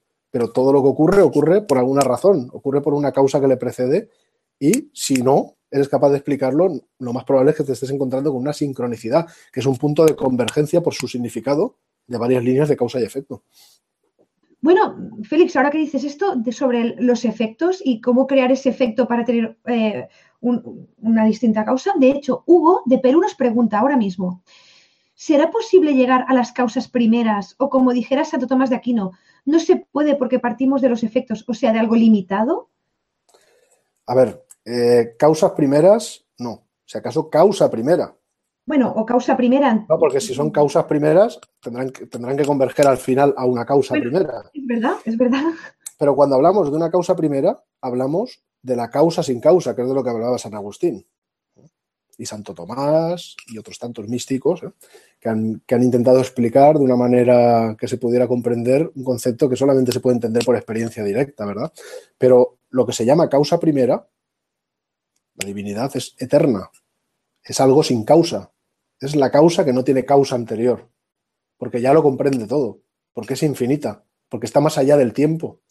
algo que es eterno y que está más allá del espacio y del tiempo, no entiende de causas y efectos. Las causas y los efectos y esa secuencia de causa y efecto tiene sentido en el plano material, porque en el plano material funciona el espacio y el tiempo. Hay duraciones y hay distancias. Y además existe el, pasado y el futuro como forma, y además de nuestra mente, a través de la memoria y la imaginación, de seguir esos sucesos, esas secuencias. Eso pasa en el plano material, pero en, un plano en el que todo es eterno, una causa primera que es eterna, que lo comprende todo, eso no lo puede imaginar, no lo puede conocer la mente humana, es imposible. Es la causa sin causa, sin causa anterior, la causa primera. Es a lo que conduce todo. Esa, esa reintegración, vamos a decir, o ese ir desde lo múltiple hacia lo uno, de lo que hablaba antes, lleva hacia esa causa primera. Pero esa causa primera es imposible de concebir para el ser humano, porque nosotros utilizamos la razón que nos permite concebir lo que es físico, lo que es material, y ir un poco más allá en lo que es mental, pero siempre basándose en lo que hemos conocido antes. ¿eh? Pero estamos hablando de algo que se escapa completamente a la capacidad racional. La mente está hecha para procesar lo finito, lo limitado en el espacio y el tiempo, nuestra mente. De lo que estamos hablando es de lo infinito y de lo que no tiene límites en el espacio y el tiempo, lo que lo comprende además todo y que es eterno. Eso se escapa. Tú mm. puedes expresarlo con las palabras que desees, puedes expresar las leyes de esa, creadas por esa causa primera y puedes intentar comprenderlas y utilizarlas, pero describir esa causa primera es imposible, no puedes. Bueno, de hecho, por lo que dices, Félix, es como, como el Big Bang, ¿no? Como el Big Bang de las causas, ¿no? Que concebir que había antes del Big Bang lo generó, ¿verdad? Bueno, eh, Big Bang. El Big Bang es una teoría muy aceptada y que tiene mucho sentido y, vamos, todo, es, una, es una teoría de las que más sentido tienen porque además las pruebas experimentales y todo lo que se va aprendiendo y descubriendo, todo converge muy bien, ¿no? Hacia ese punto. Yo creo que no hay grandes dudas sobre ella, ¿no? Pero ahí estamos hablando del Big Bang material. Es decir, estamos, estamos introduciendo a un punto, ¿no? El, el, universo de alguna manera de donde todo ha explotado y todo ha salido. Pero ¿qué viene antes? Lo que viene antes de ese punto, que es donde se origina el espacio y el tiempo, en ese punto inicial, la física no puede llegar porque ahí se produce una singularidad. Ahí te vas del mundo del espacio-tiempo al, al, mundo que te digo yo antes, el mundo del plano superior donde no existe el espacio y el tiempo y donde las ecuaciones de la física no, no pueden explicar, ¿no? Porque no hay espacio y tiempo. Entonces, ¿no será que al Big Bang espiritual, al Big Bang material, le ha precedido un Big Bang espiritual que ha llevado desde, desde niveles de vibración mucho más elevados y más sutiles a cada vez algo más denso que al final pues ha llegado al Big Bang material? a ese nivel de densidad. ¿No puede ser eso? Pues cada cual que se lo cuestione. Qué interesante, Félix. La verdad es que nunca me hubiera planteado ese Big Bang espiritual, pero... Bueno, por ejemplo, la cábala lo ha estudiado de siempre. Los cabalistas desde hace miles de años así lo han visto, ¿no? Es un tema muy, muy complejo. Yo hace muchos años que estudio cábala y te digo que me considero un eterno aprendiz, ¿eh? por más que estudie cada día. Y te puedo decir que la cábala tiene un desarrollo muy profundo y muy estudiado durante milenios sobre ese tema. Y te, puedo asegurar que conduce precisamente hacia eso, ¿no? A que el mundo de la materia, que es lo que en la cábala se llama Malhut, es, es, digamos el mundo, la parte más densa, es lo que llamo el plano físico, el plano material, en las explicaciones que he dado, pues eso, ese 1% va precedido por todo lo que ha pasado en ese otro 99%, que es a nivel espiritual, desde lo más denso hasta lo más sutil. ¿no? Es, realmente muy interesante. De hecho, algún día podríamos hablar sobre ello, si, Luis nos deja por aquí, sobre la cámara, porque realmente a mí también creo que es un tema apasionante y, que, como tú dices, Félix, muchos de esos temas necesitan horas y horas y horas y congresos únicamente o, o solo de esto. La, la cábala ni horas ni congresos. La cábala necesita años, años y años y una vida se queda corta. Una vida se queda corta y cuanto más sabes de cábala, más cuenta te das de lo poco que sabes, ¿no? Y más cuenta te das de que efectivamente para, saber de verdad de cábala tendrías que vivir 120 años, ¿no? Empezar con 40, ¿sabes? Y luego dedicar los otros 80 de verdad, 40 más aprender y otros 40 de verdad interiorizar lo que has aprendido. Pienso. Bueno, a lo mejor llegamos a los 120, ¿eh? Si seguimos con los avances médicos, nunca, nunca se sabe, nunca se sabe. Pienso que hay que seguir con los avances médicos para trabajar el plano material, pero luego hay que seguir también con los avances dentro de nosotros, es decir, desde el nivel del plano superior, de mejorar nuestra forma de comer, nuestra forma de cuidarnos, etcétera. Y en ese sentido yo soy positivo, porque veo que el ser humano evoluciona positivamente, está tomando conciencia ¿no? de todo ello. No, y como tú dices, también es un equilibrio, ¿no? entre todas nuestras, nuestra parte espiritual, material, eh, y todo eso hace que, mejoremos, ¿no? A todos los niveles. Eh, dime, Di, Félix. No, simplemente era que la parte material hay que observarla, pero como decías antes, es muy importante observar también la espiritual, porque como suelo decir en mis charlas, si tú miras el mundo material, miras ahí fuera, lo que ves da pena, ¿eh? El mundo está hecho un asco, las cosas como son. Y tú puedes decir, este mundo no tiene futuro, ¿cómo vamos a llegar a esa reintegración que decíamos, ¿no? Desde lo múltiple hasta lo uno y tal. mirándolo de fuera dices, esto es imposible. Pero es que no es ahí donde hay que mirar. Recuerda el principio hermético, ¿eh? Como es dentro es fuera, como es fuera es dentro. Lo que tú ves ahora ahí fuera es un reflejo de lo que el ser humano ha estado haciendo en su interior durante siglos. Si tú quieres ver lo que el ser humano está creando de cara al futuro, tienes que mirar lo que está haciendo ahora en su interior, que es donde se debe trabajar. Y yo lo que veo en el interior de las personas ahora y lo que me muestran las personas a quienes hablo es muy prometedor. Yo estoy en, salas con cientos de personas realmente entregadas, trabajando, preguntando, súper interesadas en temas llamados más allá de la materia, haciéndome preguntas sobre temas, incluso interesándose en la cábala, en el misticismo, en todo tipo de temas de espiritualidad. Y eso, yo llevo 20 años en estos temas, y te digo, hace 20 años, eso ni de casualidad. Solo mencionar la meditación, a veces te ponían caras raras o la ley de la atracción ya te decían, bueno, esto es una secta, tal, en fin, que, vamos, que, yo, lo he visto. Llevo ya más de mil eventos impartidos y he podido ver realmente una evolución increíble ¿no? en las personas. Y me quito el sombrero, ¿eh? porque esto significa que vamos bien. Bueno, no, ahí estás tú y, gente como Caja de Pandora y, y, todos nosotros dando, poniendo ese grano de arena, ¿no? También para que, para hacer muchas cosas comprensibles también a los demás eh, no solo en los temas que tú dominas, por ejemplo, el tema de las terapias energéticas también, ¿no? Hace 20 años, Reiki, ¿esto qué es? Digo Reiki como puedo decir otra terapia, ¿no? yo, soy maestro de Reiki, o sea que conozco, conozco el tema, Y yo también estoy formada en ello y, realmente, ¿qué, es, no? El, Reiki. Em, y, de verdad que yo también me alegro de, de, ese interés y que todos estamos dando ese salto conjuntamente. A lo mejor, Félix, solo una reflexión que se me ocurre y es que bueno, vemos a lo mejor que está muy mal, ¿no? Muchas cosas de nuestro alrededor, pero a lo mejor eso es necesario, ¿no? Para llegar a un punto de crisis en el cual nos cansemos de cómo está todo, ¿no? Y dar un salto hacia arriba. Sencillamente las cosas están como están. O sea, las cosas están como nosotros las hemos creado, ni, ni mal ni bien, simplemente son. Es decir, esa es, la, esa es la actualidad de la que hablábamos antes. Pero la cuestión es nuestra relación o nuestra actitud ante lo que tenemos alrededor, ¿no? Y sobre todo realizar un trabajo desde dentro que no tenemos que olvidar que es ahí donde hay que crecer, ¿no? Pero yo veo que el ser humano en general está haciendo un buen trabajo en su interior, estamos todos trabajando correctamente y bueno, aunque tímidamente al principio, yo creo que llegaremos a ir acelerando todo eso. Y efectivamente, las cosas negativas que tienes alrededor, si las tomas con la actitud correcta, pues se convierten en maestros, en buenos maestros.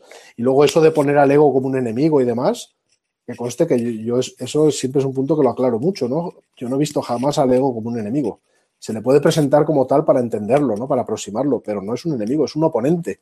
Está ahí para hacer cierta fricción, para, que, para motivarte a trabajar proactivamente. Pero cuando el ser humano hace algo mal, movido por el ego, no es el ego el que lo está haciendo. Es nuestra conciencia que se ha identificado con, la del, con el ego, con la idea de, separación del ego. Y es ahí la, sutil diferencia ¿no? que hay. Es muy fácil ver las cosas desde el punto de vista negativo pues lo que te decía antes, ¿no? Miras ahí fuera y es muy fácil aplicar la negatividad y tener una actitud negativa ante lo que vemos. Pero si miras dentro, te das cuenta de que, bueno, que cada día más personas están haciendo un cambio positivo, una transformación, y eso es muy bueno. Y cuanto más personas evolucionen, mejor, más podrán ayudar a los demás. Y, bueno, y como tú dices también, aparte de eso, también hay que hacer un esfuerzo personal, ¿no? Porque es fácil, entiendo, dejarse llevar por un entorno negativo, ¿no? Pero si una única persona hace ese cambio, empieza con esfuerzo a, ser alegre, a ver la parte alegre, a trabajarse en uno mismo, como tú dices, impactan todos los demás y entonces eh, es un trabajo que también inspira, ¿no? que esto te beneficia, sino todo lo que te Yo lo veo como tú, vamos, es, es, un trabajo de dos direcciones, ¿no? Si tú encuentras la alegría en tu interior, la proyectas hacia tu exterior, pero si aprendes en el exterior también ver la alegría, pues ayudas también a tu trabajo interior, ¿no? Y es dos direcciones. Porque al final no hay nada exterior ni interior, todo es uno, como decíamos antes. Pues estoy viendo, Félix, que tenemos muchísimas preguntas. Eh, les quiero transmitir a la audiencia que realmente hay muchas y que si no las estamos comentando ahora, eh, de verdad no paséis apuro. Félix tiene una biblioteca enorme de recursos eh, en sus canales y seguro que si hay alguna cosa Claro. en concreto que queréis saber. Y bueno, No, en me- cualquier caso, yo me ofrezco, eh, como, como siempre lo digo a todos los eh, seguidores, en mi canal de YouTube, en YouTube ponéis Félix Torán y está en mi canal donde publico cientos de cápsulas de crecimiento personal. Cada semana pongo una. Y todas las preguntas que me envíen, yo estaré encantado de responderlas semana tras semana con cápsulas. Eh, a veces tarda un poquillo porque, claro, hay una larga lista ¿no? en cola, pero yo semana tras semana voy respondiendo a todas las preguntas. Y también en mi página web que aparece en el rótulo, también hay una sección de contacto donde además que, quien quiera escribirme, yo estoy encantado de, de responder a las preguntas. Y además quien me ha escrito sabe que lo hago. Do- doy fe de ello a la audiencia porque es verdad.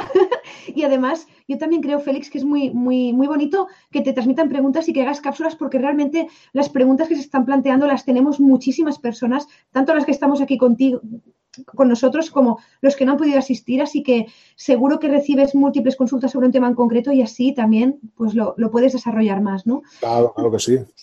Y muy interesantes todos, además. Sí, sí, la verdad es que sí, estoy aquí viendo, pero hay, hay muchísimas. Eh, voy a hacer algunas rápidas. Me pregunta Roberto desde Medellín, Colombia, eh, si espíritu y alma son lo mismo o, son distintos. Mm, depende, depende, porque, ¿sabes? Depende a quién le preguntes, eh, cada cual utiliza la palabra espíritu y la palabra alma de una forma diferente, ¿no? Yo te puedo decir mi, mi concepción. Diferentes, por ejemplo, tendencias religiosas o corrientes religiosas o filosóficas eh, tratan el tema del alma y el espíritu de una forma distinta, ¿no? Digamos que el nivel del alma, para mí, es el nivel de la conciencia en el, en el yo, ¿no?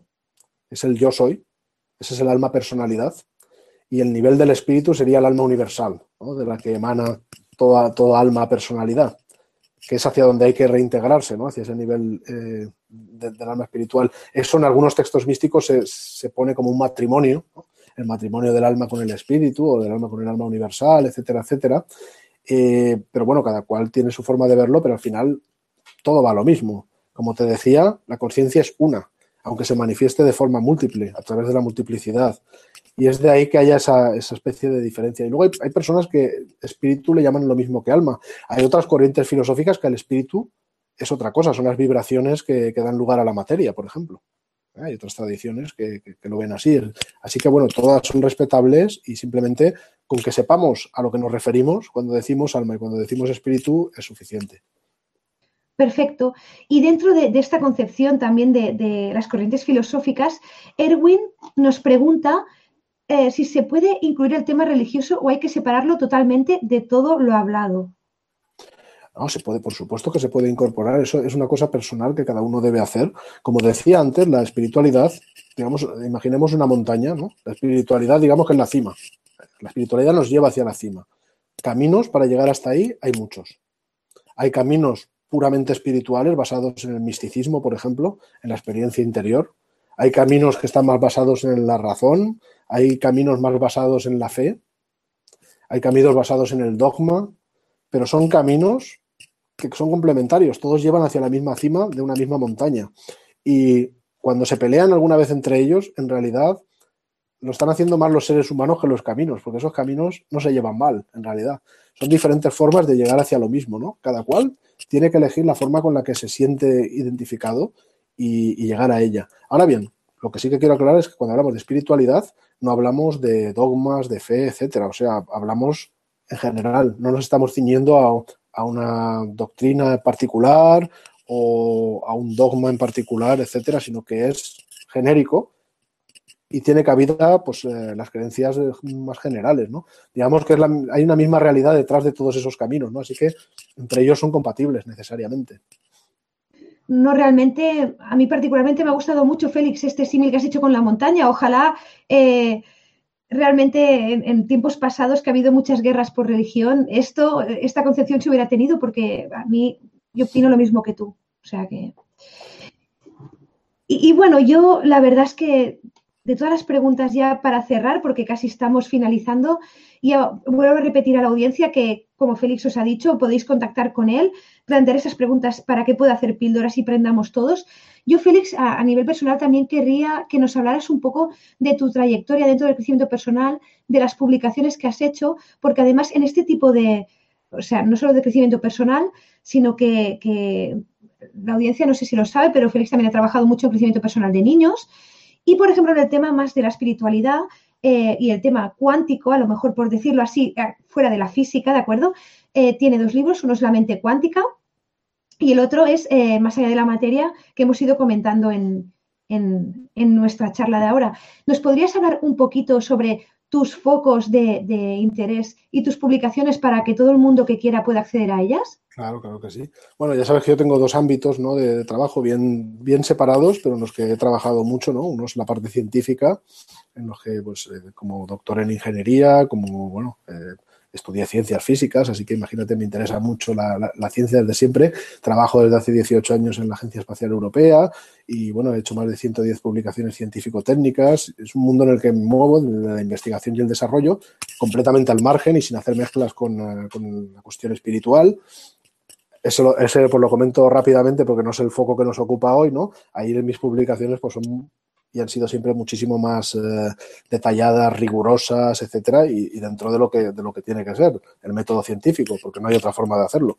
Ahora, dejando ese tema aparte completamente, yéndome a mi faceta más espiritual, pues ahí son ya 20 años de, mucho trabajo, la verdad, 16 publicaciones, pues ya cerca del millar de eventos impartidos, y sobre todo, pues he tratado temas muy diversos, ¿eh? he tratado temas como la ley de la atracción, leyes universales, el liderazgo, temas de coaching, visión y visión, He tratado los temas de la física cuántica, con el libro La mente cuántica que comentabas, también el, libro Más allá de la materia, que es el último que he lanzado con ediciones B, y bueno, el siguiente libro que, saldrá en 2018, pues mm, va precisamente en esa línea, en unir física cuántica y espiritualidad, con rigor, con explicaciones claras y detalladas, etcétera, sin mezclar, pero acercando, ¿no? Es una cuestión. Digamos que existen personas ¿no? que, que se mueven en el mundo de la ciencia y quieren llegar a esa frontera. Eso es una aproximación. Es duro, ¿eh? porque en el mundo de la ciencia la ciencia se te opone mucho a que te puedas acercar a su frontera ¿eh? y tienes que vencer muchísimas, eh, muchísimas restricciones y dificultades. Es sabido. Hay personas que lo han intentado y tienen que seguir existiendo. ¿eh? Es, un camino duro, pero hace falta que desde ese lado se empuje. ¿no? desde otro lado también, desde la espiritualidad, también se puede enfocar esa frontera de ciencia y espiritualidad. Y yo lo hago desde el lado de la espiritualidad conozco bien la ciencia, conozco bien el otro lado, entonces puedo acercar, acercarme a esa frontera que lo separan, pero yo lo hago desde el lado de la espiritualidad, no desde el de la ciencia. Eso desde el libro Más allá de la materia está enfocado de esa manera. Y después, bueno, también tengo cuatro libros para niños de crecimiento personal, que la verdad es que han funcionado de maravilla. Eh, uno se llama La varita mágica, que enseña a los niños la ley de la atracción. Otro se llama La vitamina P, sobre la proactividad, las, cualidades del éxito. Otro se llama Los magos del tiempo, que es un, libro pues, eh, donde se explican las claves de la gestión del tiempo, de forma que hasta un niño lo, puede entender, los fundamentos. Y otro se llama Los pequeños líderes, que habla sobre el liderazgo. También he escrito libros sobre gestión del tiempo, como El tiempo en tus manos, libros como Más allá, eh, perdón, Atrévete a ser un líder, es un libro de, que, habla sobre el liderazgo personal, ¿no? Y libros incluso de ecología mental, ¿no? como Ecología Mental para Dummies, eh, El arte de ser y estar, en fin, que he recorrido una, amplia gama de, temas, en todos eh, vinculados con mi, mm, la misma forma que tengo ¿no? de explicar las cosas, pero enfocando temas muy variados y distintos, que todos al final encajan y convergen ¿no? de alguna manera. No, y, además, eh, Félix, por ejemplo, en el tema de la gestión del tiempo, realmente eres un buen ejemplo, ¿no? Porque con todo el trabajo que tú haces, además de esta publicación, además, Félix, te mueves muchísimo, eh, vas viajas mucho, eh, realmente, vamos, yo por mi parte estoy esperando a que publiques el libro y, hasta lo podemos comentar por aquí también, porque me parece que es un complemento genial para, tanto la todo lo que has dicho con la mente cuántica, eh, más allá de la materia, sería como una especie de pequeña trilogía, ¿no? Eh, por la manera en que, en, que, lo cuentas. Así que cuenta conmigo para, hablar sobre ello. Gracias. Y, yo, y, bueno, Luis, no sé si yo creo que ahora podríamos estar hablando horas, pero creo que, ya, ya hemos hablado mucho. No sé si tienes algo más que decir. yo dar a las gracias a los dos porque lo habéis hecho muy fluido. La verdad que se ha entendido muy bien. Ha sido espectacular el chat, la gente que os ha felicitado, que os quiere ver más veces. Realmente hay un público aquí que, ha alucinado, hablando bien. Y yo os quiero decir que, muchas gracias. Y luego la gente que nos está siguiendo, que sepan que tanto los que están en YouTube, Facebook Live o iVoox, hay un desplegable de ver más y están todos los datos, tanto de Félix Torán como de Verónica, del Congreso, de cómo apuntarse al Congreso y que puedan seguir todo, pues, todo, todo, todo lo que se está diciendo aquí. Y me voy a apuntar, me voy a suscribir a tu YouTube. Me parece interesante esto de las pildoritas que se está comentando, porque yo había visto algún vídeo tuyo, pero no conocía mucho tu, tu trabajo y la verdad que, que te felicito y te doy las gracias porque es espectacular. Y espero que la gente el próximo día en el Congreso, que creo que inauguras, ¿no? Has dicho, has dicho antes que inaugura, que sigan esa ponencia porque tiene que ser espectacular. Ahí lo dejo. Muchas gracias a los dos por estar hoy con nosotros. Gracias. Luis. Muchas gracias. Un abrazo. Hasta pronto. Un saludo. Adiós. Y hasta aquí el episodio de hoy. ¿Qué te ha parecido? ¿Te ha gustado tanto como a mí? Y es que yo me pasaría horas y horas escuchando a Félix y de hecho tendremos más episodios con él aquí. Así que nada, eh, estate atento, estate atenta porque vienen más. ¿Y qué hemos aprendido hoy con Félix? Hemos aprendido muchas cosas, pero lo que sí que hemos aprendido es que ciencia y espiritualidad se dan la mano, son dos caras de la misma moneda.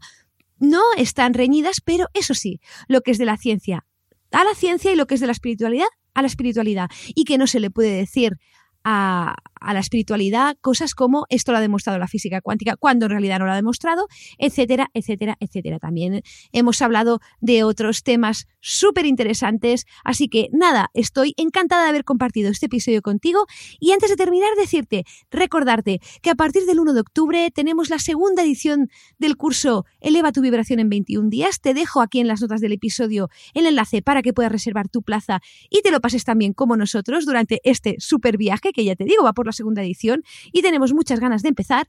Y también comentarte que si eres suscriptor premium, que encontrarás los datos aquí para hacerlo, también cada semana tendrás acceso a un episodio del curso de Eleva tu Vibración en versión audio, así que también podrías acceder por aquí, además de muchas otras sorpresas que tengo preparadas para ti. Y ahora sí que me despido, un abrazo y nos vemos en el siguiente episodio. ¡Hasta luego!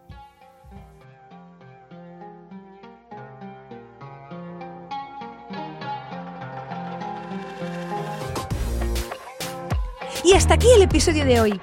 Gracias, gracias, gracias por estar aquí y simplemente atreverte a ser tú.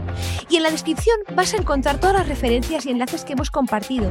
Si te ha gustado lo que has escuchado, puedes descargarlo y compartirlo con todas las personas que creas que les puede interesar y ayudar. Y si lo sientes, me encantaría que me dejaras una valoración del podcast. Nos seguimos en crecimientoconconciencia.com y nos vemos muy prontito por aquí. Y hasta entonces recuerda que todo es posible cuando cambias lo que crees que es posible. Un abrazo y hasta luego. Música